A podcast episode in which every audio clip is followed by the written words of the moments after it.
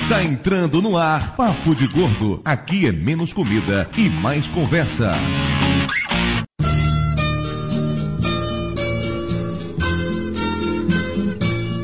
que será que as outras têm que a linda não tem? Eu quero descobrir direito qual é o defeito que o meu bem tem. Meu bem tem duas pernas tortas, mas o que me importa se ela vai e vem. Os olhos são esbugalhados pra olhar de lado, ela olha em mim. Pescoço tá fora de prumo, mas eu me arrumo pra ela mesmo assim. Linda, meu bem, que será que você não tem? Eu já conferi direito e não vejo defeito em você, meu bem. Ouvintes de peso, univos! De Salvador aqui é Dudu Salles e eu aprendi a falar palavrão com Ari Toledo. De Nova Iguaçu aqui é Lúcio e Ari Toledo me fez entrar na sessão pornô da locadora. De Niterói aqui é o Júnior eu sempre soube como elefante suicida. e conosco aqui hoje um convidado especialíssimo, alguém que fez parte da minha vida, alguém que me ensinou, entre outras coisas, a falar palavrão. É com muito orgulho que eu recebo aqui hoje no Papo de Gordo, Ari Toledo. Muito bem-vindo ao nosso podcast. Ah, muito obrigado. É, uma, é um prazer, uma, uma, uma grande alegria falar com vocês eu sou professor hoje e eu chego na sala de aula, eu falo palavrões durante as minhas aulas e posso dizer isso de coração limpo que aprendi isso com o senhor na televisão. Não sei se é motivo de orgulho pro senhor ou não, mas eu fico realmente muito feliz em poder conversar com o senhor. Olha, que isso aí, eu também fico feliz de conversar com você, viu? O programa de hoje pesa exatamente 542 quilos, nos dando uma média super especial de 135,5. Porque quando a gente vai entrevistar uma figura tão vultuosa, tão grandiosa quanto a Ari Toledo, tinha que ter uma média alta. Olha aí, perdi peso. Também. Aparentemente só o Ari engordou dessa vez, né? Enquanto a gente controla a ansiedade, tá falando com essa lenda viva do humor brasileiro, vamos fazer e-mails. Tá bom, é. Você tá dizendo, eu acredito. Linda, meu bem, que será que você não tem? Se eu já conferi direito e não vejo defeito. Ai, linda. Nem você, meu bem.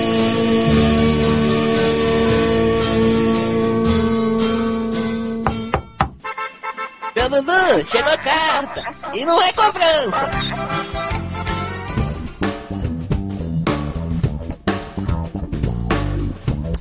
Muito bem, dona Mara Moraes! Estamos aqui de volta para mais uma emocionante leitura de e-mails do Papo de Gordo. É isso aí. ok, muito bem. Eu estava esperando uma recepção um pouco mais calorosa, né? Ah, depois de 80 programas você ainda tá nessa? é, né? Depois de um tempo não tem nem mais graça. Tá certo, tá certo também. Mas enfim, esse é o primeiro programa de 2012 e é um programa muito especial, porque é a nossa primeira entrevista com uma celebridade. Celebridade de verdade, tá? Não esses podcasts de minha tigela, é uma celebridade de verdade, pô. Eu quero deixar aqui o meu protesto, porque vocês gravam um negócio quando eu não posso, porque eu sou uma pessoa que trabalha, um, gente que faz. Vocês são aí um bando de desocupados que podem ficar gravando no meio da tarde. Isso é um absurdo. É, Ari Toledo fez parte da minha infância. Eu passei a vida inteira tentando saber como é que o elefante se suicida. Ouça o podcast hoje que você descobre.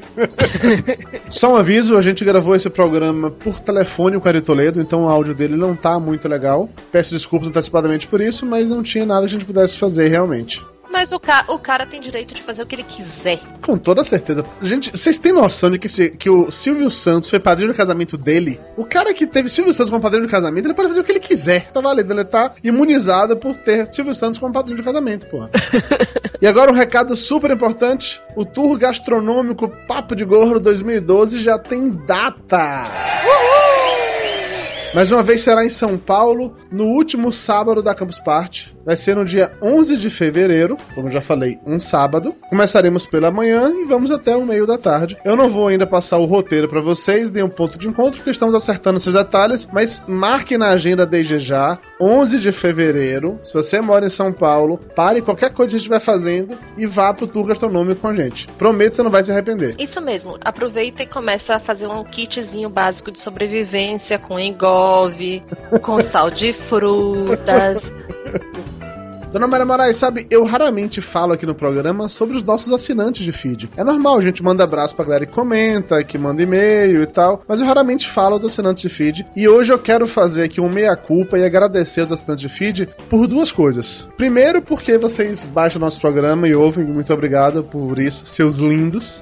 e segundo, porque eu descobri nessa semana que existe uma parada lá dentro da, da iTunes, né, da pasta de podcast da iTunes. Eu não sei explicar isso, que eu não assino feed, eu sou a negação no assunto, mas tem um lugar lá que é a nossa página, a página do Papo de Gordo no iTunes, que as pessoas podem deixar comentários falando, recomendando o programa, como se fosse meio que um review do programa para incentivar outras pessoas a assinar os episódios também. E eu descobri isso por acaso e a gente tem comentário pra caramba lá dessa galera que escuta, que assina feed, fica lá recomendando. Então, gente, valeu, muito obrigado mesmo, vocês são sensacionais. Um beijo no coração de todos os assinantes de feed do Papo de Gordo. Mas se você, assinante de feed, quiser sair dessa posição passiva, entrar em contato com a Ui! gente, como é que faz para o pessoal mandar e-mail pra gente, dona Mayra Moraes? É só escrever pro papo de gordo, arroba papodegordo.com.br. E se quiser nos seguir no Twitter Ah, é só procurar pelo arroba papo de gordo. Uhul! e para nos curtir no Facebook, É só entrar no facebook.com barra papo de gordo. muito bem, dona Mayra Moraes. Tá vendo aí? Já posso virar aquelas meninas que ficam fazendo propaganda no Faustão.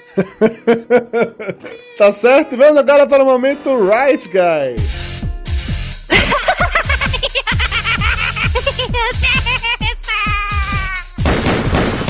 No more, Mr. Rice Guy. No Rice Guy dessa quinzena, eu estive no DVD Cast, o podcast do nosso amigo Doc, o médico Luiz Freitas, que como todo médico é um filho da puta, mas tava lá pra falar... Porra, mas é a mais pura verdade. Ele não é o filho da puta. Ele teve a presença de espírito de levar pra casa do Flávio uma lata de pomarola e linguiça de cachorro quente pra gente poder fazer. Flávio não deixou, mas ele levou. Não, eu não posso nem sacanear muito com ele não, porque ele é o médico oficial do tour gastronômico Papo de Gordo, né? Ano passado ele levou lá ah, os remedinhos, tá certo. Então tá bom, tudo bem, ele não é filho da puta, ele é só um escroto porque ele é um médico. Mas enfim, aí eu participei lá do DVD Cast junto com o Zumbi Hunter e o Luiz Freitas, a gente tava falando sobre comédia zumbi, muito legal, recomendo o link tem no post. E eu participei também do Void Podcast num papo de gordo de verdade. Três gordos e mais um magrelo maldito falando sobre coisas de gordo. Links no post, cliquem, baixem e escutem. E se você não quiser ouvir o feedback do programa anterior, basta pular diretamente para 17 minutos e 48 segundos.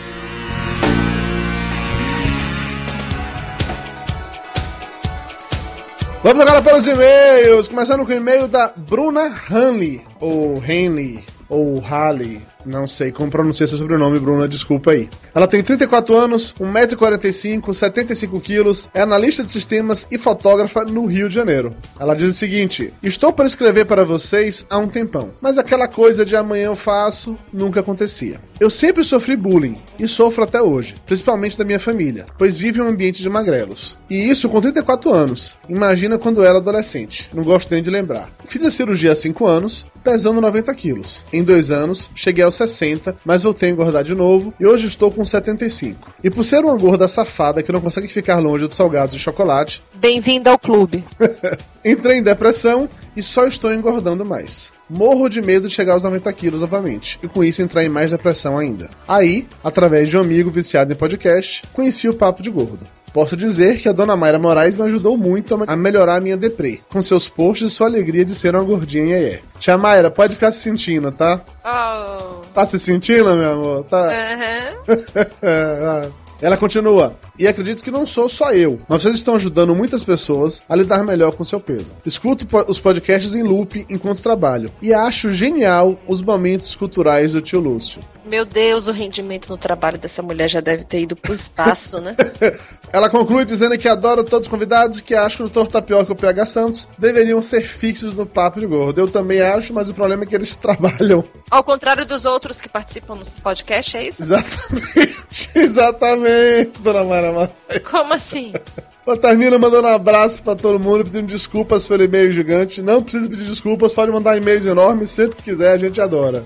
E-mail agora do Daniel Chiarelli. 168 quilos? Uau! Desenvolvedor de software em Joinville, Santa Catarina. Não entendi UAU, eu pesava mais do que isso. da cirurgia, qual é o problema? Tá magrinho até o caramba. Tá mais magro que o Lúcio. Ah, isso, isso é fácil. Fala aí, pessoal do Papo de Gordo. Preciso ser sincero, retrospectivas definitivamente não estão na lista dos meus episódios favoritos, mas isto não diminui em nada o mérito de vocês e até mesmo a influência que vocês tiveram na minha vida nestes 80 episódios. Sim, eu já ouvi todos. O fato é que no dia 16 de janeiro vou entrar para o clube do Sem Estômago e o Papo de Gordo me ajudou a decidir e ficar tranquilo quanto ao procedimento pelo qual passarei. Pô, dia 16 é amanhã, se você está escutando isso no dia do lançamento do podcast, então boa sorte, meu velho, jogue duro, tudo vai correr bem, com certeza. Com certeza, tenha paciência que a dieta líquida vai passar, tenha paciência porque a dieta pastosa também vai passar e tenha paciência porque os entalos serão inevitáveis.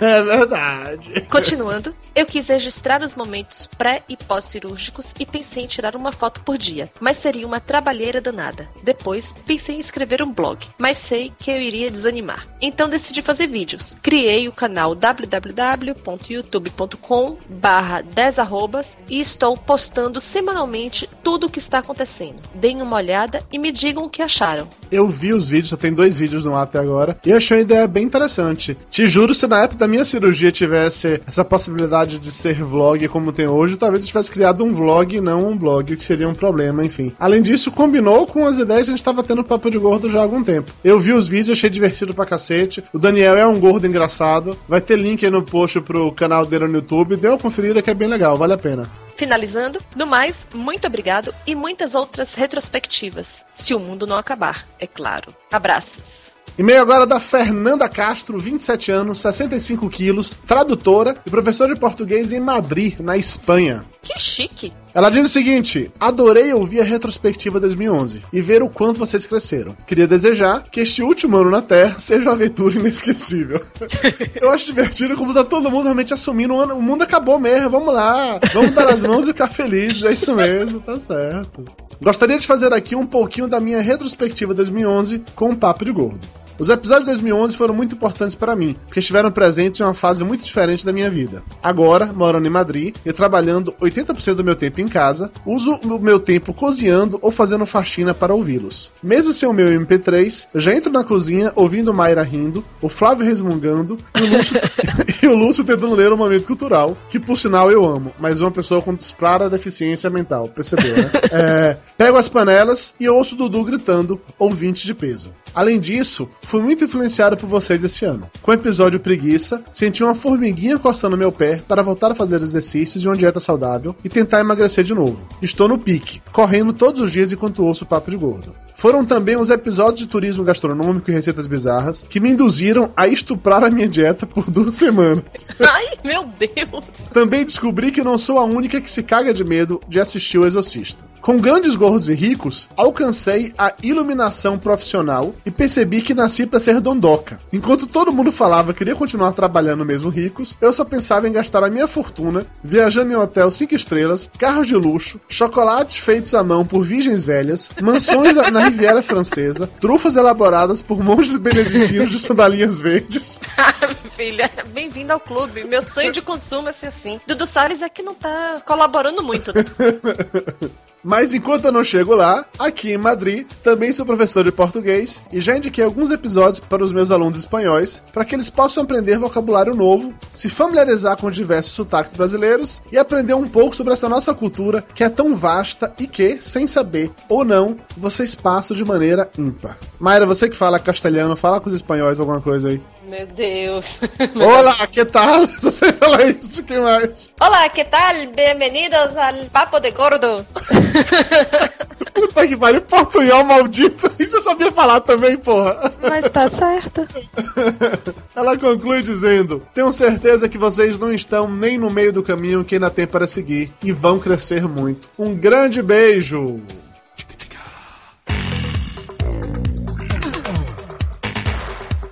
Vamos agora para os abraços, começando com um abraço pro Alan Brandão, que foi o primeiro a comentar no podcast passado. Primeiro, baixando.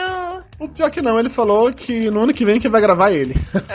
tá bom. Abraço pro Wesley Varjão, que está cada vez mais viciado no papo de gordo. Abração pra Adriele Rodrigues. Pro Bruno Coelho. Pro Rodrigo do Quarto Sinistro, que fez mimimi porque não participou de nenhum Papo de Gordo 2011. Tadinho. Oh. Que, oh, que dó, que dó, que dó.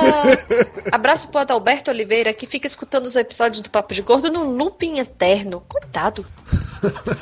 Abraço pro Adilson J. Bird, ou Jailbird, ou Adilson Pássaro. Grande pássaro.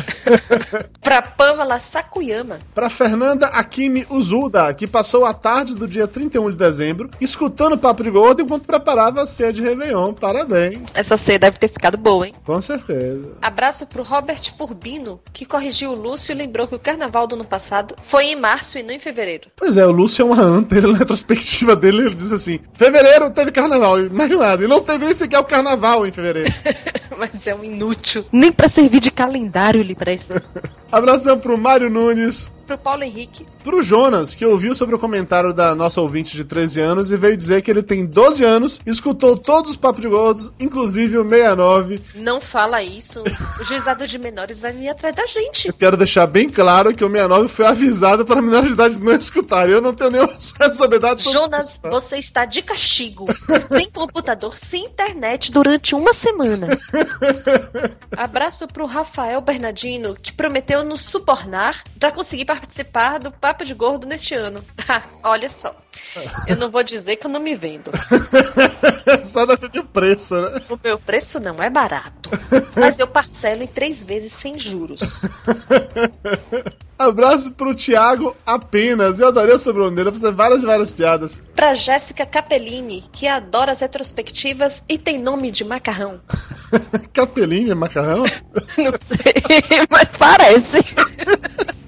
Abração pro Murilo Mota, que acha que o melhor integrante do ano foi o rei do gritar baixo da podosfera, Flávio Soares. Abraço pro ALX. Pro Kio Caio César. Pro Benedito Portela, que acha que o Flávio deveria ter feito tirinhas da família Petrasques. Todo mundo acha e ele é o filho da puta porque não fez. E um grande abraço pra todo mundo que comentou no último programa, pra todo mundo que mandou e-mail, pra todo mundo que falou com a gente no Facebook, no Twitter. Vocês são sensacionais, muito obrigado. Esteja aqui de volta em 15 dias no papodegordo.com.br para mais um episódio inédito e emocionante do seu podcast pesado por natureza. Valeu, galera!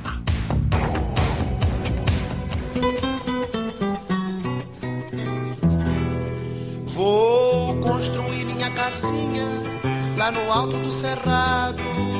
Mas eu só levo a Rosinha depois de tudo arrumado.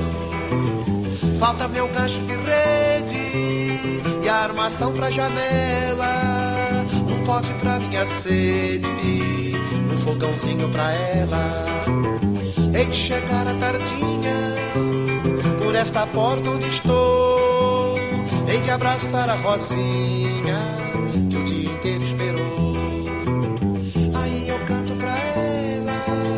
nas cordas do violão, contando as estrelinhas que certamente virão. Aí eu vendo esta merda e encho o cu de dinheiro. E a Rosinha se foda, que eu vou morar no puteiro. Ori, existe toda uma, uma lenda, vamos colocar assim, que todo gordo é piadista. Você acha que você é piadista por ser gordo ou você já era piadista antes de ser gordo, quando era magro ainda? Todo gordo é bem-humorado, né? Os humoristas, os magros é, é, eram, alguns são ainda mal-humorados. Os bem-humorados são sempre os gordos. Não sei porquê. O João costuma dizer que se gordura fosse engraçada, você ia na porta do açougue e morria de rir, né? Mas isso não é verdade. Uma vez eu fiz um regime para emagrecer e perdi 30 quilos, sabe? Eu, eu pesava 120, 110, aliás. Fiquei com 80, é um peso normal para minha altura, que é 1,78, né? E eu não fiquei, mas as pessoas me achavam triste, achavam que eu não era o mesmo Ari Toledo quando eu pesava 110. Mas não foi por isso que eu engordei, não. Eu engordei porque eu, eu relaxei. O problema da, da- do emagrecimento, o problema é manter o peso depois, né? O regime é que nem casamento. O problema não é casar, é manter o casamento depois, né? Esse que é difícil, né? Então, ah, então eu, eu acho que o gordo, de um modo geral, ele é bem mais humorado do que o magro. Você pesa quanto hoje, Ari? Hoje eu peso 100 quilos. 100 quilos, tá magrinho. Tá o mais magro da conversa. Pois é. Você era magro na infância e foi engordando com o tempo? Era, foi- era magro na infância. Eu, eu engordei de, depois de adulto, né? Mas eu acho que isso é um problema genético. Eu acho que é hereditário. Meu pai era gordo, minha mãe era gorda, minha avó era gorda, meu avô era gordo. Tenho a impressão que é um problema genético mesmo. E como foi a sua infância, assim? Você é de Ourinhos, não é isso? É, a minha infância foi muito boa, boa de acordo com os padrões de vida que eu tinha, né? Que eu era uma pessoa, era um menino muito pobre, né? Eu, pra você ter uma ideia, eu fui botar sapato com 10 anos de idade, né? Eu era muito pobre, minha mãe ficou viúva, meu pai era ferroviário, minha mãe ficou viúva com aquela belíssima pensão que ela recebia, né? Da estrada de ferro Sorocabana. E minha mãe tinha que, que trabalhar, costurar. Eu vejo até hoje ela pedalando a velha Singer dela e eu ali do lado esperando esvaziar o carretel para fazer peãozinho. De modo que essa imagem sempre está presente na minha memória. Mas eu fui um menino pobre, mas pobre, mas alegre. Eu gostava muito de piadas desde criança. Ficava ah, ouvindo adultos contar piada. E eu sempre gostei muito do humor. A piada é é uma, é uma ramificação do humor. É a melhor ramificação do humor é a piada, né? Então a minha vida foi sempre intimamente ligada ao humor desde criança. Por isso que eu acho que hoje, se eu sou um artista conhecido, se eu me tornei humorista, não foi pelo fato de querer ser artista, dar autógrafo, ser reconhecido na rua. Não, foi por uma necessidade imperiosa que eu tenho de extravasar a mim mesmo, né? Eu acho que se não fosse um humorista, a vida para mim seria absurda. Muito mais, muito mais absurda do que eu acho. E eu até já acho muito. Ari, você falou aí da sua infância difícil, das dificuldades que você teve quando era criança. Você acha que essa, essa dificuldade contribuiu pra você ver, encarar a vida com o bom humor que você encara hoje? Sim, claro, porque veja bem, eu apesar de pobre, eu, apesar de muito pobre, né? Eu levava a minha vida era muito gostosa, né? Eu tirava bicho do pé, porque eu andava descalço, e eu pegava o alfinete que a minha mãe costurava e, e pegava e tirava os, os bichos de pé. A bola que eu jogava com os meninos era bola de meia, né? E os meninos davam pra gente eu fazia uma bola de meia. Então a, a gente a gente levou uma vida com muita dificuldade. Mas apesar dessa vida de dificuldade, eu era sempre bem humorado. Eu nunca fiquei amaldiçoando, maldizendo a pobreza em que eu vivia. Quando você era criança, então, você era do grupinho, você era o piadista da turma ou era, ou era o, time? Olha, eu era o piadista da turma, eu, eu, era, eu era expulso das rodas de adultos, né? Sai daqui, menino, você, não, você, você é criança, vai embora daqui, você não pode estar ouvindo essas coisas. Mas eu não ia, eu ficava ali perto ouvindo, né? É por isso que hoje eu tenho um acervo, eu tenho um, um repertório de 60 mil piadas, que começou no caderno escolar, que eu anotava, e hoje está no computador. Então eu, eu faço isso, não é para querer aparecer, eu querer ser recordista, que realmente eu sou, eu vou entrar pro livro do Guinness, né? Então, mas eu, é porque eu gostava, uma- era uma necessidade minha desde criança. Você, com 22 anos, acabou indo pra São Paulo pra se tornar ator, né? A sua intenção, É. desde aquela época, tinha um foco no humor ou você queria ser um, um ator é, sério, digamos assim? Não, eu, eu sempre estive focado no humor.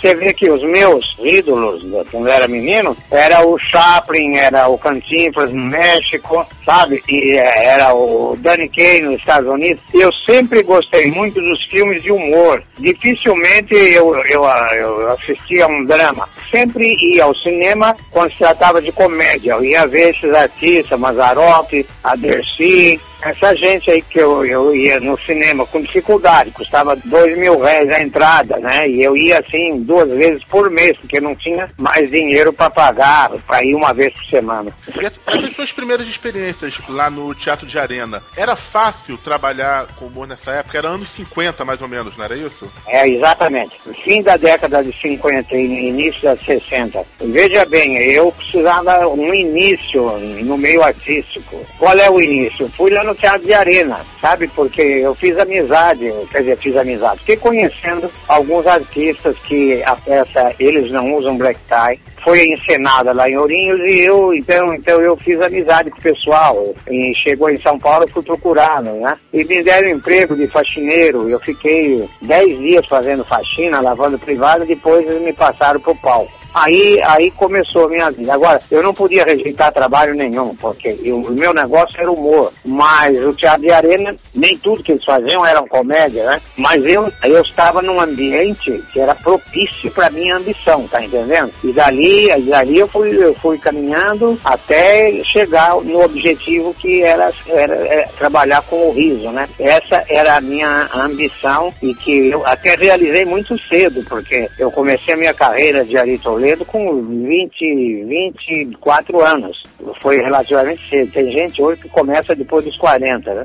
Eu tive muita sorte também, é, muitas coincidências, né? Elas, elas apareceram na minha vida e isso me ajudou muito também. Mas em que momento você começou a trabalhar com humor de verdade? Porque você também foi músico, né? Você tocava, você cantava, fazia shows É. musicais. Não, né? eu gostava muito de música, né? Mas a música é, era pra mim também uma das minhas paixões, não era a única. A minha paixão verdadeira era o humor. Mas eu gostava muito de música e comecei a estudar, estudar música com o meu professor de, de graça, que tinha um professor particular. Eu ia na casa dele, tinha vários alunos. E eu falei, olha, seu Jamil, eu não posso pagar, eu sou muito pobre, eu levei o, o, um envelope de pagamento da minha mãe, da, da estrada de ferro, da pensão que ela ganhava, e no envelope vinha a importância, levei para ele para mostrar que, é, aí ele me ensinou de graça, me ensinou durante cinco anos, nunca cobrou um tostão, e eu sou muito grato a ele. Que instrumentos você toca, Ari? Você, você aprendeu além de violão, que eu sei que você toca violão muito bem. Além de violão, não, eu toco alguns instrumentos, né? Eu toco, instrumento de corda, eu só não toco ó, contrabaixo, né? Toco também, mas não, não, não é a minha praia. Eu toco violão, toco cavaquinho, eu toco bandolim, né? Toco viola, enfim, os instrumentos, os instrumentos de corda eu me viro bem nos instrumentos de corda, né? Instrumentos de tecla eu arranho alguma coisa, mas só pra mim, né? É verdade que você tocava na zona em Ourinhos? Tocava, tocava violão na zona, assim, é. tocava e cantava também, as músicas de, de Manezinho Araújo, as músicas do, do Luiz Gonzaga, do Jackson do Pandeiro, eram músicas sempre hilárias, né? E agradava muito. E veja bem, apesar de ser zona, eu era muito requisitado e aplaudido lá. As putadas todas gostavam de me ver passar. E, e- e pagavam bem assim pelo, pelos seus shows lá? Recebia em serviço ou recebia em dinheiro? Como é que era? Não, eu, eu, pô, eu recebia uma vez por semana. Eu recebia, sabe quanto? Ah, Cinco cruzeiros, uma nota antiga que tinha a figura do Barão do Rio Branco, né? Também gordo. Você vê que a gordura sempre teve presente na minha vida. Né? Eu, eu recebi uma nota dessa, né? Até eu brincava, ninguém pode dizer que eu não tô ganhando uma nota aqui na zona, então. Eu recebia uma nota de cinco reais por semana. Ali as meninas davam muito em cima de você lá. Elas davam muito em cima de mim porque eu, eu dormia no porão da zona. né? É verdade, não dormia sempre, só quando estava muito tarde, eu pegava, eu tinha um, um cômodo lá embaixo, era um, um porão, ficava assim embaixo do assoalho, entende? E eu dormia lá, entende? Por isso que eu costumo dizer que as, as, mulheres davam muito em cima de mim, porque eu morava no porão da zona. Olha, uma das músicas que você interpretou que fez mais sucesso foi a Pau de Arara, de Vinícius de Moraes e Carlos Lira. É verdade, mais conhecida como comedor de gilete, né? Que tipo de impacto essa música teve assim na, na sua carreira? Porque foi a partir dela que você começou a fazer músicas de humor, que até então você tocava músicas sérias. Eu, quando estava trabalhando no Teatro de Arena, eu sempre gostei muito, entende, de, de, de cantar e compor também, junto com o Chico de Assis, meu parceiro até hoje. Apesar que eu fiz parceria com muita gente, eu fiz parceria com, o Mário Lago, fiz parceria com o Chico Anísio, com o Jair Rodrigues, mas o Chico de Assis foi o que, que mais compus com ele, né? Mas eu, eu cantava, mas, eh, mas eu cantava coisas engraçadas, né? Mas cantava pra mim, pra turminha lá do Arena, né? E aí a, a música da a música da Gillette foi uma, um- uma coisa que marcou muito a minha vida, porque eu estava trabalhando numa comédia que o Augusto Boal dirigiu, chamado A Mandrágora, uma peça do Maquiavel, muito engraçada, e eu trabalhava nessa comédia, né? E terminou a temporada no Rio de Janeiro,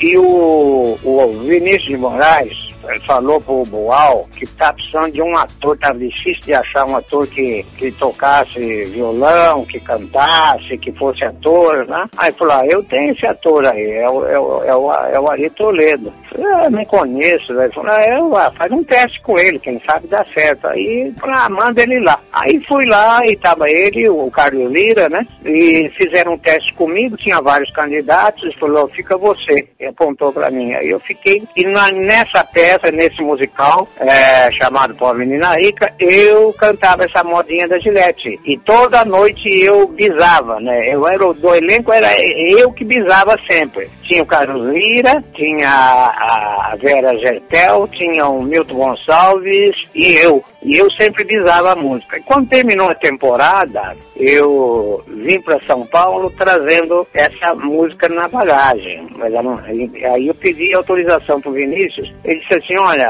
Ari, essa música, ela já foi gravada pelo Renato Aragão, já foi gravado pelo Moura Neto, já foi gravado pelo próprio Lira, pelo Barnabé, mas não, não fez sucesso. É besteira você gravar novamente. Eu falei, é, mas você me dá autorização? Te dou autorização, mas é bobagem. Mas aí gravei, os outros que gravaram não fizeram sucesso nenhum. E eu gravei e fiz sucesso. Veja como é a, a coisa. Eu tinha realmente um destino chamado humor. Eu cantei essa música no programa da Elis Regina. A gravação original, ela tá do meu lado rindo, mas ria demais.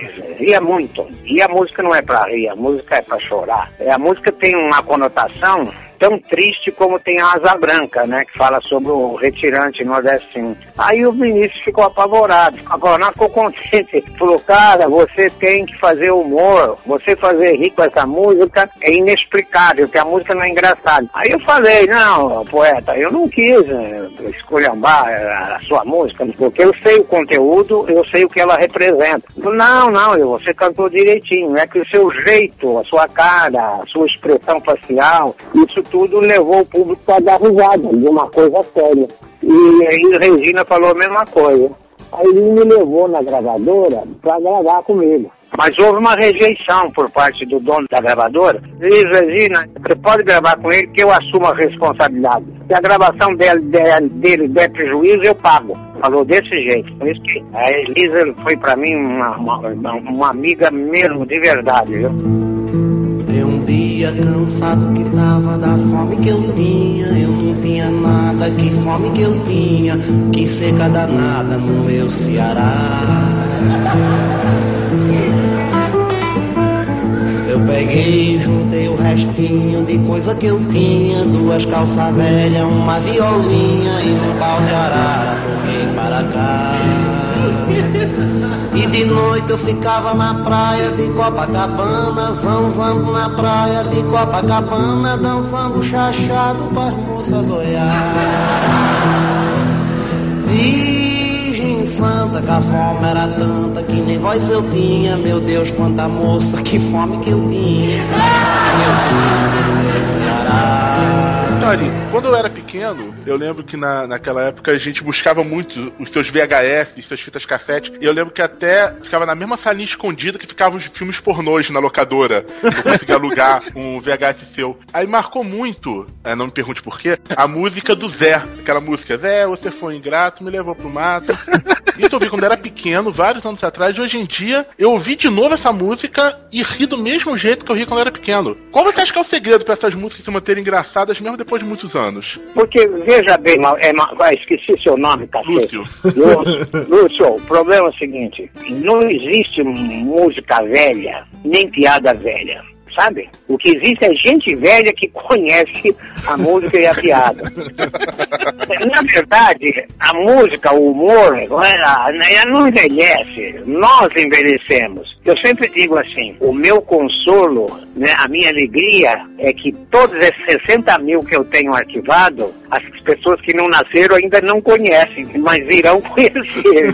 A- a- não, não, é, o meu show, por exemplo, eu tô com o meu show, eu fiquei sete anos lá no Teatro Zaca fazendo show, onde eu cantava, inclusive, essa música do Zé. E você pergunta, mas como é que pode ficar sete anos com o mesmo show? É que o show era recomendado, ia de pai para filho, para neto, entende? Então, no final do show, eu ficava autografando, até hoje eu fico autografando CD e livro, né? E aí os jovens, né, adolescentes, ô tio Ari, que legal. Eu falei, ué, mas você, eu não, eu não falo, eu, eu sou um, meu humor é humor velho. Que, por que, que você veio assistir? Você tem que assistir stand-up, que a garotada gosta de stand-up. Aí ele falou, não, é, é legal, pô, é, é do cacete, é legal, é do caralho, falam desse jeito. Meu avô que falou pra eu vir, que falou que é muito bom. Eu falei, valeu? Falou, ô, valeu, vou recomendar pros meus amigos. Então, quer dizer, o humor, ele, ele passa de pai para filho, para neto, para bisneto, etc e tal. Então, a, a música é a mesma coisa, né? A, a música, quando é engraçada, ela não envelhece. O que envelhece são as pessoas. Ori, é engraçado você falar isso porque eu sempre tive vontade de assistir um show seu. Eu nunca tive a oportunidade. E aí eu já eu vi show de Chico Anísio, eu vi show do Jô Soares, vi show, show do Tom Cavalcante. E quando eu vejo esse pessoal ficar falando hoje sobre stand-up como se fosse uma grande inovação, vocês já faziam isso há muito tempo. O- Eu vi show do Chico Anísio no Teatro Castro Alves em Salvador, que era basicamente stand-up. E eu sei que você sempre fez isso também. É, eu vou dizer uma verdade para você, irrefutável. Esse estilo stand-up é um estilo que os americanos copiaram da gente e levaram para lá e lançaram como o- os autores, né, desse estilo. Quando na verdade não é isso. O stand-up brasileiro tem 60 anos. O stand-up americano tem 30 anos. Agora, hoje, hoje, o pessoal importa com esse título, né? Com esse estilo stand-up, ignorando que isso aí o Zé Vasconcelos, Juca Chaves, Jô, Chico, Costinha, Agildo, isso aí a gente já fazia há 40 anos atrás, entendeu? Uma vez um stand-upeiro, ou stand-upista, como eu chamo, me convidou para assistir o show dele. Falei, como é que é? Ele falou, bom, é assim, é, um- é um- é uma novidade, sabe? Ari? É, uma- é um estilo diferente que a gente vai com a roupa do corpo, não tem negócio de pô, roupa especial, de maquiagem, de cenário, de nada. É só uma luz assim e um microfone. Falei, só isso? Ele falou, é, é mas eu faço isso há 50 anos. Mas o senhor faz sem cenário, sem maquiagem, sem nada, só com microfone? Eu falei, só. O Juca Chaves faz melhor ainda, ele faz sem maquiagem, sem cenário, sem sapato e sem cueca. é verdade, né? o Juca não usa cueca nem sapato quando ele se apresenta. Não, cueca ele não usa nunca, né? Sapato ele, tra ele trabalha descalço. Então, é, eu convidei ele para assistir meu show, que eu tava fazendo temporada lá na, no Tatuapé, né? Aí ele foi ver. Aí falou, nossa, você vê como a gente se engana, sei lá. Eu pensei que o que eu tava fazendo era novidade. Eu falei, pois é, as pessoas des desconhecem. Por isso que é bom você ler muito sobre humor. Eu te recomendo, dei alguns livros para ele, ele ler, sabe? Recomendei o livro do Beggs, do Henry Beggs, o riso, né? O que explica, né?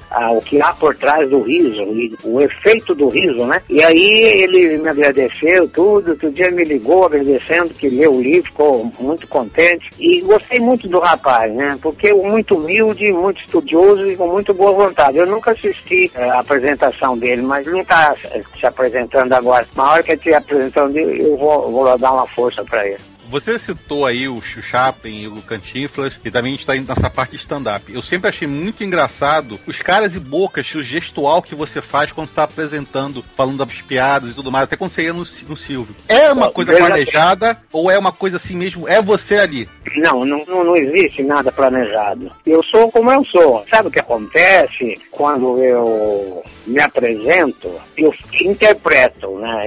Na interpretação, vem a expressão facial, vem o time, vem o tom de voz, mas isso eu faço contando piada na rua também. Tem humorista que se você pedir para ele contar uma piada fora do palco, ele xinga, né? Eu não, eu conto, se, se eu tiver com o tempo, né? Eu, eu conto, quando estou muito apressado, aí eu, eu conto sempre a piada da fotografia quando eu estou com pressa, né? Que é assim, você conhece a piada da fotografia? Eh, Geralmente fala, não, eu falei, pois é, ainda não foi revelada. Tchau, depois, melhor.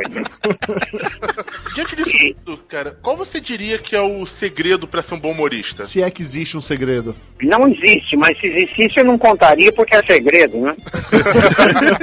não existe, isso aí nasce com a pessoa, sabe? Uma vez eu falei pro Pelé, como é que faz pra ser um jogador como você? Ele falou, não sei. Isso aí nasceu comigo. Eu sei fazer, mas não sei explicar. Ele usou a palavra certa, né? Ele falou, Isso é vocação, é dom. Depois você nasce com o dom e com a vocação. Depois você aperfeiçoa, é claro, né? Então, isso aí não tem explicação. Você quer ver o que é dom, o que é vocação? Pega numa sala de aula, eu quando estudava, eu sou ruim de desenho. E na aula de desenho, eu desenhava um burro, dizia um, animal, um cavalo, um boi, mas muito mal, né? Uma vez até falei com a minha professora, né? Você vê como eu era espirituoso na época. Eu desenhei um cavalo, né? Mas muito mal. Aí eu falei assim, o que, que é isso aqui? Eu falei, nossa, professora, a senhora, a senhora não estudou, a senhora não sabe nem o que é um cavalo.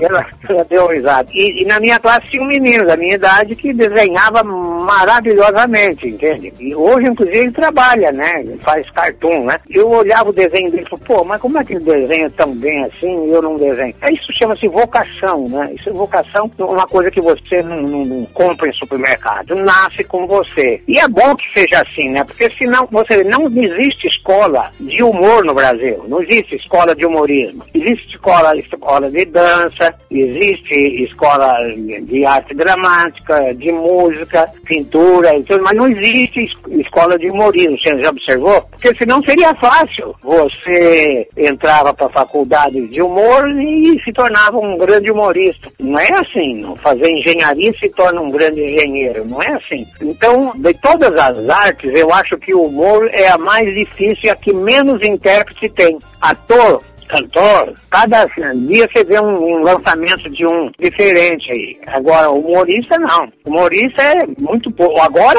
sim, agora tem bastante. Cada esquina você encontra um stand-up, né? Mas antigamente não. Antigamente você, os humoristas da década de 50, 60, da- dava para contar nos dedos da mão do Lula, né? Hoje você conta no- nos dedos da perna da centopeia. Falando nisso, Ari, quais são, na sua opinião, os melhores humoristas brasileiros? Tanto assim de todos os tempos, como os que estão atuando hoje ainda. Na última vez me perguntaram, né? Falaram, e quais são os três melhores humoristas do Brasil? Eu falei, os outros dois eu não conheço. não, eu acho que os humoristas brasileiros são todos bons, né? E eu me incluo entre eles, né? É, o, o Chico, o Jô, o Juca, eu, o Finado Costinha, o Agildo, o Sérgio Rabelo, o, o Nerso da Capitinga, o Tom. É uma turma muito boa. Agora o melhor de todos sou eu, evidentemente. Eu não tenho nenhuma dúvida. Eu tô brincando. Eu acho o melhor de todos, eu acho o Chico Anísio. Eu tô falando sério, em matéria de contar piada, acho que ninguém conta piada igual a você. Muitas pessoas falam isso, mas muitas mesmo, né? Falaria, ó, o Chico é ótimo pra fazer tipo, né? Como tipo, ele é insuperável. Agora, pra contar piada, eh, você não, não tem igual. E eu, pô, eu, eu fico contente, porque contar piada é uma arte. Inclusive, Ari, isso me lembra um, um detalhe que eu, eu acho que eu já ouvi você falar, que piada não tem dono, né? Eu, eu acho ruim não ter, né, a gente não ter a paternidade da piada. A piada, ela nasce, cresce, se espalha e ninguém sabe como e por que você faz uma piada, mas caiu na boca do povo, você perde a, a paternidade da piada. E não adianta você falar essa piada é minha, porque ninguém vai acreditar, né? Então, a piada, eu, no meu livro eu falo, piada é que nem peido no elevador. Alguém fez, só que ninguém sabe quem foi. né?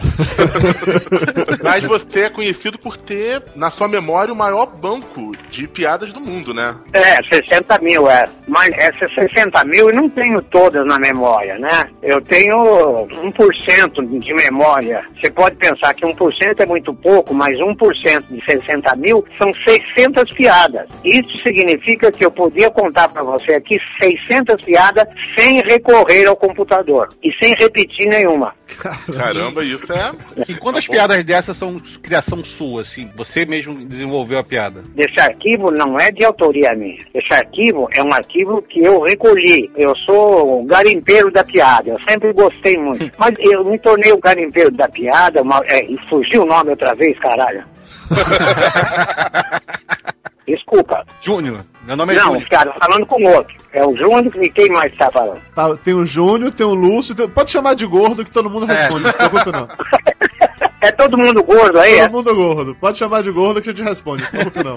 E o gordo? É, Então, você, você faz a piada e você perde a autoria depois, porque não há uma regulamentação né, da, dessa profissão de autor de piada. Eu posso reivindicar a autoria desde que ela esteja no meu texto de teatro, porque aí a gente registra, né, na Sociedade Brasileira de Autores. Aí sim, aí ela passa a ter dono. Mas não é, não é muita coisa também, né? A maioria, a maioria que eu digo é 99%, elas correm de boca em boca, são contadas e você fica entende, sem receber os direitos, né? Porque não há essa, não há a regulamentação. A gente ganha pelo, pela interpretação, porque muita coisa que tem na internet, a não ser no meu site, as pessoas contam tudo, piadas do meu repertório, porque veja bem, o repertório não é meu, eu pesquisei e fiz esse repertório. O que eu faço é o trabalho de, de lapidação. A piada chega bruta e eu faço a lapidação depois. Eu faço o arranjo dela. Algumas eu faço também. Eu tenho uma piada que eu vou contar pra vocês. Eu não sei também se vocês vão acreditar, mas isso é problema de vocês.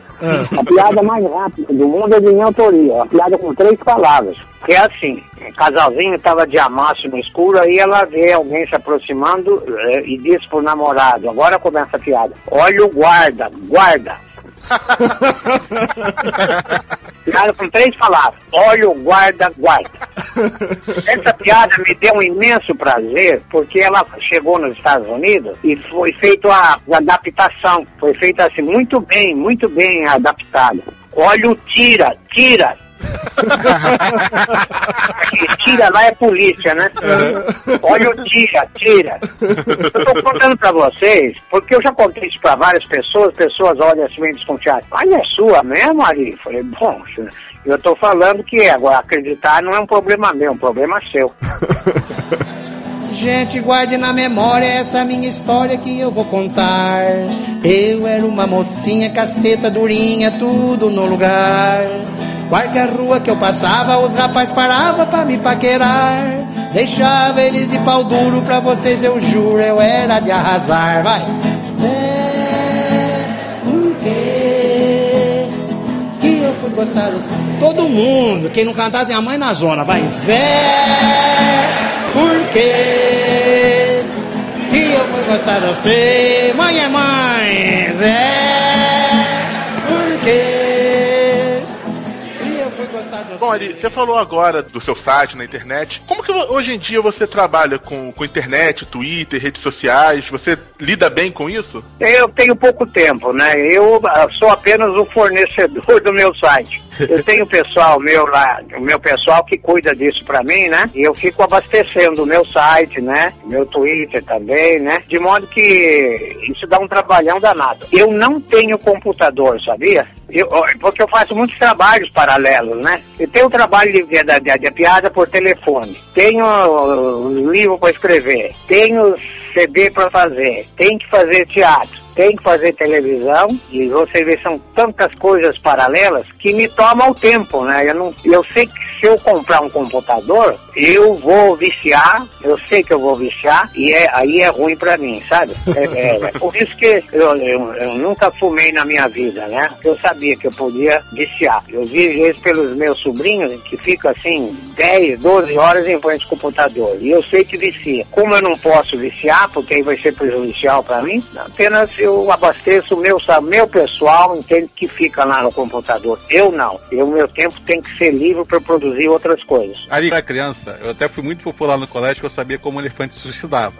Mas eu sabia disso por causa do, do Disque Piada ali Toledo. Como surgiu essa ideia de criar um Disque Piada naquela época lá que a gente tá falando, em 1980, Foi- né? Foi em 1900 e- foi em 1980, durou até 95. Parou, sabe por quê? Porque foi proibido, né? O governo proibiu usar o, o 23311, né? Porque estava havendo muito, muita sacanagem. As televisões sorteavam um carro, né? O pessoal ligava lá e tal e ganhava um carro. Então o governo proibiu o uso desse sistema e eu estava dentro desse sistema e eu me fudi, né? Deu pra ganhar dinheiro com isso ali? Eu ganhava, quando começou os 23311, né, a empresa que fazia, ganhava um impulso. O impulso parece que era dois reais, né? Eu ganhava 20% desses dois reais. Eu ganhava 40 centavos, né? Mas dava bastante. Teve uma época aí que a média era 20 mil chamadas por dia. Teve uma, uma época que deu 30, né? Quando começou a crescer, porque aí eu comecei a contar as piadas mais, mais pesadas, aí começou a crescer a audiência. Aí veio a proibição. Ô, Ori, você falando de, de piadas mais pesadas, hoje eu acho que o, um grande problema que o humor passa é que a nossa sociedade como um todo tá muito nesse papo de politicamente correto. E as suas piadas não são politicamente corretas. Como é que você consegue lidar com isso? Assim? Bom, eu- mas isso aí é uma, é uma preocupação que não, não, não me atinge. Eu não me preocupo se ela é politicamente correta ou, incorreta, né? Eu me preocupo em fa- fazer aquilo que eu gosto. Agora, eu devo ter um bom gosto, sabe por quê? Porque o público me aceita maravilhosamente. No show atual que estou fazendo, pô, eu devo ter um- mais de 100 palavrões. Mas, mas eu- esse- esses 100 palavrões, eles estão no, no- no espetáculo, não por conveniência, eu quero dizer, mas por índole mesmo, índole do artista, né? Tem muitas piadas que não tem palavrão, entende? Agora, tem humorista que se preocupa em tudo que ele diz ter palavrão. Eu acho besteira isso. Eu acho que você pode usar o palavrão politicamente correto ou não. Você deve usar desde que você seja sincero, desde que o público aceite aquilo como verdade, como insubstituível. Sabe? Tem piada que não dá pra você substituir. Tem uma, uma piada que eu conto no show, né? Do menino que, que tinha a voz fininha e foi no banheiro dos homens e viu o cara mijando com a piroca enorme. Eu não posso falar pênis, né? Com pênis enorme. Eu tenho que falar piroca. É, e aí o, o menininho que tinha a voz fininha olhou assim né, pro pau do cara e falou assim: Nossa, moça, que pintão que o senhor tem! É, pra que esse pintão? Mas falou: É pra enfiar no cu de garoto que fala assim. Então eu não posso falar, enfiar nas nádegas do menino que tinha, ou no, é pra enfiar no ânus do menino que fala assim. Não fala, um cara que tá mijando, o, cara, o menino fala que o pau dele é grande, ele jamais ele vai falar, isso aqui é pra enfiar no ânus de menino que fala assim. Então o público aceita, porque o público sabe que eu não estou falando aquilo com a, a intenção de ah, ofender a sensibilidade moral da pessoa. Eles entendem isso. Então por isso que eles aceitam. Por isso que eu preciso ter muito cuidado quando você usar o palavrão. Se ele não for sincero, absolutamente sincero e insubstituível, você se fode, porque a plateia te dá um gelo. Eu adorei. Se ele não for sincero, você se fode. Isso é um exemplo de sinceridade no palavrão. Eu adorei isso. Eu lembro que na época do programa do Silvio Santos, que tinha aquelas piadas proibidas, né? Que o Silvio não deixava você contar nunca. A, a clássica do, de como comer gato com batata, que eu fiquei a vida inteira dando descobrir como é que se come gato com batata. Mas a- aquilo, viu, gordo, aquilo a gente fazia, eu fazia aquilo sabendo que ele não ia liberar jamais, né? Mas causava uma expectativa no espectador, porque os espectadores pensavam assim, o próximo domingo ele vai falar, no próximo programa ele vai falar, e eu não falava, e eu falava no ouvido do Silvio, né? Ah, falei a primeira vez, falei, a primeira vez que eu falei, falei, Silvio, você sabe como é que o elefante faz para se suicidar? Ele falou, eu não sei, aí eu fiquei com medo de falar, falei, será que eu posso falar? Ele falou, depende, fala primeiro no meu ouvido. Aí eu falei baixinho, né? Ele enfia a troma no cu e assopra, aí ele explode. aí o Silvio falou, mas de jeito nenhum, mas de jeito nenhum, nem pensar, mas falou no ar, isso, nem, nem pensar. Onde, assim, você tá louco, não posso falar isso. E aí ele usou isso como propaganda, sabe? Como mídia para o quadro que eu fazia. Você ficou quanto tempo no, no programa do Silvio Santos? Quantos anos? Fiquei seis anos. Como é que era a relação com ele nos bastidores, assim? Porque a impressão que eu tinha é que você se dava muito bem. O Silvio é muito amigo meu, meu padrinho de casamento também. E ele, ele é um cara sensacional. Eu ia lá no programa e eu, eu era um dos poucos que entrava no camarim dele, né? Antes de começar o programa. Ia lá e ficava batendo papo, contando aquelas piadas que, eu, que não poderia ser contada no ar, né? Ele gosta muito de piada, ele gosta muito de contar piadas também. Tanto é que antes de começar o programa, ele fica acho que uma meia hora antes é, contando piada pro auditório, sabe? Descongelando o auditório, né? De, de, de, deixando o auditório mais à vontade, mais hilário. Então ele gosta muito de contar piada. Ari, eu lembro nessa época do Silvio Santos que você lançava uns livros, aquelas que eu não, não posso contar no Silvio. Eu cheguei a ganhar de presente de aniversário do meu pai. Olha que bom exemplo, né? Com 11 anos eu ganhei de presente de aniversário do meu pai. Então, os seus livros fizeram parte da minha vida. Eu vejo que você escreveu muitos livros. Quantos livros você já escreveu de piadas até hoje? Muitos, olha, porque eu fazia, os livros eram vendidos nas bancas, né? E eu fazia um por mês. Isso eu fiz durante acho que uns, uns cinco anos. Todo mês tinha o livro do Arida. É um livro magrinho, mas muito comprado nas bancas, né? Depois eu, eu parei porque me tomava muito tempo, sabe? Você sabe o que é você fazer um livro por mês? Se eu só fizesse isso, tudo bem. Mas eu já falei pra vocês, eu faço uma porrada de coisas paralelas, né? Agora, agora eu, eu, eu tô escrevendo só pra livraria, né? Tô com meu livro na livraria, é Os Testículos do Ari Toledo, que é um livro de, não é de piada, é um livro de frases, sabe? Mas é um livro muito bem feito, tem 800 frases, são frases minhas, né? E 300 páginas. E esse livro está fazendo sucesso maravilhoso. Ele já vendeu, em mais ou menos um ano, ele já vendeu quase 100 mil exemplares. Ah, que legal, que E legal. estamos fazendo a. Estamos lançando nos países de língua portuguesa também, né? Portugal, Angola, Moçambique, né? Falando de Portugal, as suas piadas de português são famosas. Você já fez shows em Portugal? Contava essas piadas lá ou não? Fiz sim, mas eu, eu adaptava, eu enganava ele, né? Eu falava assim, ó, vou contar uma piada de- de dois japoneses, um se chamava Manuel, o outro Joaquim. e eles engoliam. Aí eu contava como, como sendo brasileiro, né? Falava assim, olha, vocês acham que nós brasileiros fazemos piada de português, e que o português é burro. Mas tem muito brasileiro burro também. Olha essa aqui. E contava uma de português, mas dizendo que era brasileiro. Aí tava liberado. Quando você se apresentou no, no Teatro Zácaro, foram sete anos de shows, foi isso? Foi. Com a minha, a minha apresentação no Zaca, aconteceu um fenômeno. Fiquei sete anos atingindo um público de 2 milhões e meio de espectadores. 2 milhões e meio é a, é a população de Belo Horizonte. Isso, isso em sete anos. Eu, eu fazia por, por espetáculo 1.200 pessoas. Então dava uma média de 3.600 pessoas por semana. Por semana. No mês dava quase 15 mil pessoas, né? Agora, quando eu digo isso, eu digo não, não é da boca para fora, está registrado na Sociedade Brasileira de Autores Teatrais, que é lá fazer a cobrança dos direitos autorais, contando a bilheteria e contando o número de espectadores.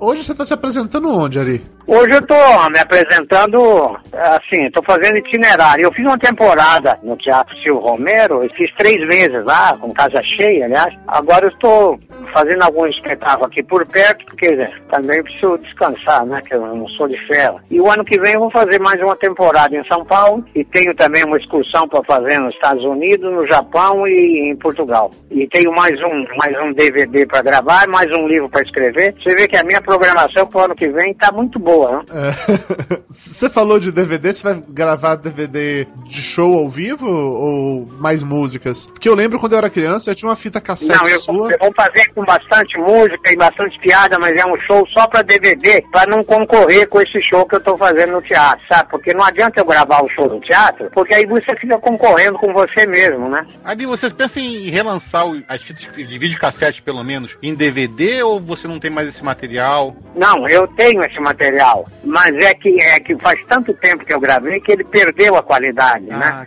É. Eu tentei fazer isso. O show antigo, eu não vou concorrer comigo mesmo, é lógico. Uhum. Mas ele perdeu a qualidade, né? Eu guardei mal, tinha que guardar em câmera frigorífica, né? Eu não fiz isso aí, a qualidade perdeu. Mas eu, eu vou gravar esse que eu tô fazendo atualmente, eu já tenho gravado, e vou lançar depois que eu parar de representá-lo, né? Porque aí eu não concorro comigo mesmo. E suas músicas, de algum plano pra regravá-las para novas gerações? É, eu tenho um plano de fazer um CD com as, com as músicas, né, do meu repertório. E eu não, não digo as músicas antigas do meu repertório, as músicas do meu repertório. Antigas é uma, é uma palavra que eu não, não gosto muito, né? Quando diz, você é velho, eu falei, não, eu sou antigo, pô, que velho.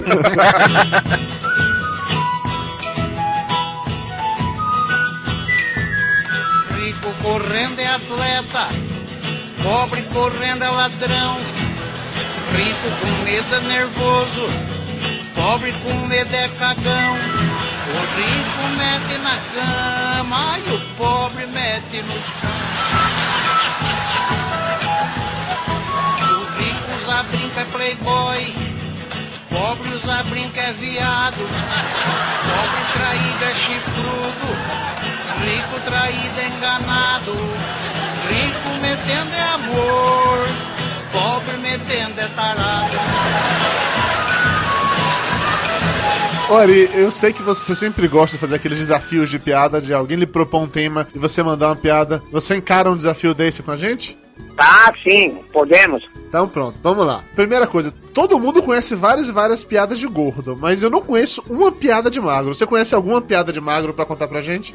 O cara era magro, magro, mais magro que ele tomava banho de perna aberta pra não ir embora pelo ralo. Isso aí você vê como era. Ele usasse uma gravata borboleta, ele virava um crucifixo, né? magro demais. Ele, quando ele saía na rua, ele botava duas, três calças, duas, três camisas para disfarçar, né, os ossos, né? E casou. E a namorada não sabia que ele era tão magro, porque ele sempre que encontrava com ela, tava, tava com enchimento, com duas, três calças, né, três camisas, ele disfarçava um pouco a magreza, né? Aí casou, na noite de núpcia, né? A namorada, né? Muito puritana, apagou a luz e na cabeceira da cama, onde a, a noiva estava deitada, né? Na cabeceira da cama tinha um crucifixo Jesus, um crucifixo bem grande, um enorme crucifixo, né? Aí ele pensou, como é que eu vou fazer? Agora não tem jeito de disfarçar, né? Aproveitou que ela tinha apagado a luz, foi lá no banheiro, tirou a roupa e tal, se perfumou e tal, né? E pegou e no escuro, pegou, pá, saiu, se jogou em cima dela. A hora que ele se jogou em cima dela, ela gritou lá pro banheiro, Alfredinho, corre aqui, caiu o crucifixo em cima de mim. E piada de vegetariano, você conhece alguma piada de vegetariano? Conheço uma, uma frase, você tá no meu livro então, até. O cara era tão vegetariano, mas tão vegetariano, que ele ia- levava a mulher lá no matinho e comia o matinho. Vou te contar uma piada de, de gordo e de magro agora. É.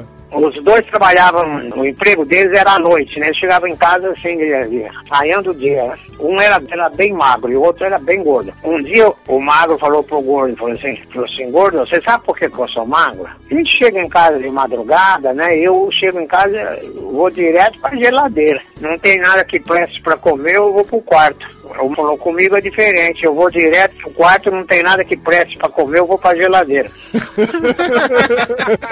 Há um tema bom, por exemplo, o Júnior, que tá aqui com a gente, ele tem uns 3 metros de altura, muito alto. Faz uma piada aí sobre um cara alto chamado Júnior. Imagine que esse menino é o Júnior, então. Tá os menininhos discutindo, né, na rua, que como falava que o pai dele, todos eles tinham o maior pai do mundo, né, em altura, né. Aí um deles falou assim, meu pai é tão alto que ele, ele foi contratado para trocar a lâmpada do poste sem usar escada. Aí o segundo falou isso, né? Meu pai põe a mão lá na nuvem quando já se tiver molhada é porque vai chover. Aí o terceiro falou, e quando seu pai põe a mão lá nas nuvens, ele não sente uma coisa um pouco mole? Ele falou, é, ele falou que sente, falou, aquele é um saco do meu pai. Ari, piada de mulher agora, de mulher gostosa. Essa aqui tá no meu livro, ó. Ela era linda, linda, maravilhosa, gostosa demais. Quando andava na rua, todos buzinavam, mas ela não olhava. Morreu atropelada. Essa piada eu fiz pra Gretchen, sabe? Eu contei no programa do Silvio essa aí, viu? Que ela foi fazer um show na detenção e ela foi lá, lá que só tinha os homens, né, lá. E aí ela começou a dançar de, de frente, eles aplaudiram. Começou, começou a se rebolar assim de perfil, os presidiários aplaudiram. Aí ela ficou de costas, rebolou demais e ninguém aplaudiu. Aí ela, quando terminou a apresentação, ela foi se queixar pro empresário. Falei, gozado, fiquei de frente, rebolando de frente, eles aplaudiram. Fiquei de perfil, eles aplaudiram. Quando eu virei a bunda pra eles e rebolei, ninguém aplaudiu. Por que será? O empresário falou, mas Gretchen, aplaudi com a mão só, que jeito?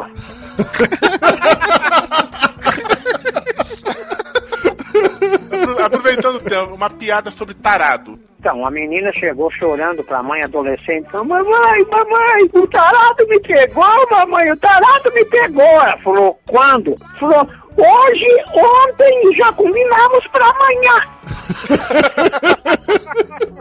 Deixa eu vender o meu peixe. Tô olhando aqui nos tracinhos do celular se não tá acabando a bateria. Peraí. Não, ainda dá pra gente falar mais umas 5 horas ainda. Viu? Então vá, venda seu peixe. O meu livro são livros de frases. 80% é, é- são frases engraçadas, pornográficas, sabe? E 20% são frases filosóficas, né? Porque as, as- as pessoas pensam que o Ari Toledo é apenas um contador de, de piadas pornográficas. Não, eu sou um pensador. Eu não faço só pornografia, eu faço coisas, coisas sérias também, sabe? No meu livro tem uma frase assim que a mulher pensar que para ser mãe basta ter um filho é tão estúpido quanto alguém pensar que para ser violinista basta ter um violino. Então são frases reflexivas também, não são frases engraçadas, sabe? Tem gente que tentando provar que Deus não existe, assim como tem gente tentando salgar o sal. Sabe, são coisas que eu faço. O cachorro não é um bicho, é um outro tipo de gente melhor que nós. E essa, inclusive, eu concordo. Em compensação, eu tenho ou- outras frases sacanas também, como, como essa, por exemplo. Saudade é que nem puta, é uma coisa que dá depois vai embora, né? Tem uma também que eu fiz com um amigo meu, que ele é urologista, né? E ele deu risada. O urologista é um médico que quando vai examinar o pau do paciente, olha com desprezo, pega com nojo e cobra como se tivesse chupado. Tem também a do, do ginecologista. O ginecologista em Portugal é mais conhecido como espião da casa do caralho. Tem a da bicha também. A bicha disse pra outra, né? Cu e conselho a gente só dá pra quem pede. tá cheio de frases assim. Tem muitos versinhos também, né? Mamãe eu vi um bicho, um bicho de um olho só. Meu filho não era um bicho, era o cu da sua avó. Né? Tem uma outro, outro versinho, tá cheio de versinho, né? Outro versinho que é, é assim também, né? Eu vou morrer afirmado, punheta é pura ilusão. Tu pensa que tá trepando e tá com o caralho na mão. o livro tá muito gostoso, tem muita coisa de sogra também, sabe? Quando o cara falou, fala uma coisa ruim pra mim, o amigo falou, minha sogra, e falou, não, de comer, ele falou, a filha dela. o livro tá muito gostoso, viu? Tá muito gostoso. Fala bem do meu livro aí. Não só vou falar, como vou ajudar a vender. Vai ter link para ele, pra ele aqui no É, site. chama os Testículos do Ari Toledo, é, entre aspas, entre parênteses, a anarquia da filosofia. Eu costumo dizer que é um livro dramático, cômico, político, ginecológico e diurético. Diurético é ótimo. Ele tá à venda nas melhores livrarias do país, não é isso? E nas piores também. Queria agradecer de verdade a entrevista. Queria só fazer um encerramento com você. Tem algum recado que você queria mandar pros ouvintes do Papo de Gordo, pros gordos como um todo? Eu quero dizer que eu sinto muita honra e de ser gordo, porque através da gordura a gente critica toda a sociedade brasileira, toda a sociedade universal. De modo que é um prazer ser gordo e fazer parte desse time, entende? Bem-humorado, que tem como lema principal, como escopo, o riso. E o riso é muito importante. O riso descongela as pessoas, o riso aproxima as pessoas, ao contrário da lágrima. Então, nós gordos somos felizes exatamente por essas razões que eu acabei de explicar. Isso é estatístico que eu vou dizer. A ciência já provou isso. As pessoas bem-humoradas são menos suscetíveis às doenças relacionadas com o coração. De cada 10 pessoas que morrem, principalmente de infarte, metade, no mínimo, eram pessoas mal-humoradas. Então, eu sempre digo nas minhas despedidas que é bom a gente levar a vida com um sorriso nos lábios. Não custa nada. Se a vida te der um limão, não fique de cara amarrada, de cara azeda. Pegue esse limão e faça uma limonada. Se a vida te der uma goiaba, faça uma goiabada. Se a vida te der um cágado, dê esse cágado de presente para outro.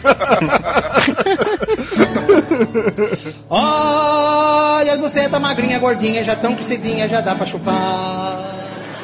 Paga duas, leva três. Aproveite, freguês. Aproveite, freguês, que já vão acabar. Eu plantei essa mudinha no fundo do meu quintal. Foi crescendo as bucetinhas e formou um bucetal. Hoje eu ganho meu dinheiro, buceteando o dia inteiro, oferecendo pro pessoal. Olha as bucetas, bucetinha, bucetão. Quem tem dinheiro leva, quem não tem fica na mão. Vamos comprar, olha a buceta bucetinha, bucetão. Quem tem dinheiro leva, quem não tem fica na mão. Eu cuido muito bem delas porque é meu ganha-pão. Por isso não põe o dedo, por favor, não põe a mão. Meu amigo, isso não é teta, não me aperta essas bucetas que elas ficam com tesão. Olha a buceta, bucetinha, bucetão. Quem tem dinheiro leva, quem não tem fica na mão. Um ali pro cavalheiro, outro ali pro cidadão. Um ali pro punheteiro, olha o troco, meu irmão. Isso aqui é coisa rara, com cabaço são mais caras e as largas em liquidação. Olha, é você, é você, é você tão. Quem tem dinheiro leva, quem não tem fica na mão. A melhor coisa é você, tá? Isso não tem discussão. Tá provado que a punheta é somente uma ilusão. Quando você tá gozando, você pensa que tá trepando e tá com o caralho na mão. Olha, é você você tinha bucetão, quem tem dinheiro leva. Quem não tem, fica na mão. Ah, ah, ah, Papo de gordo. Com a gente é menos comida e mais conversa.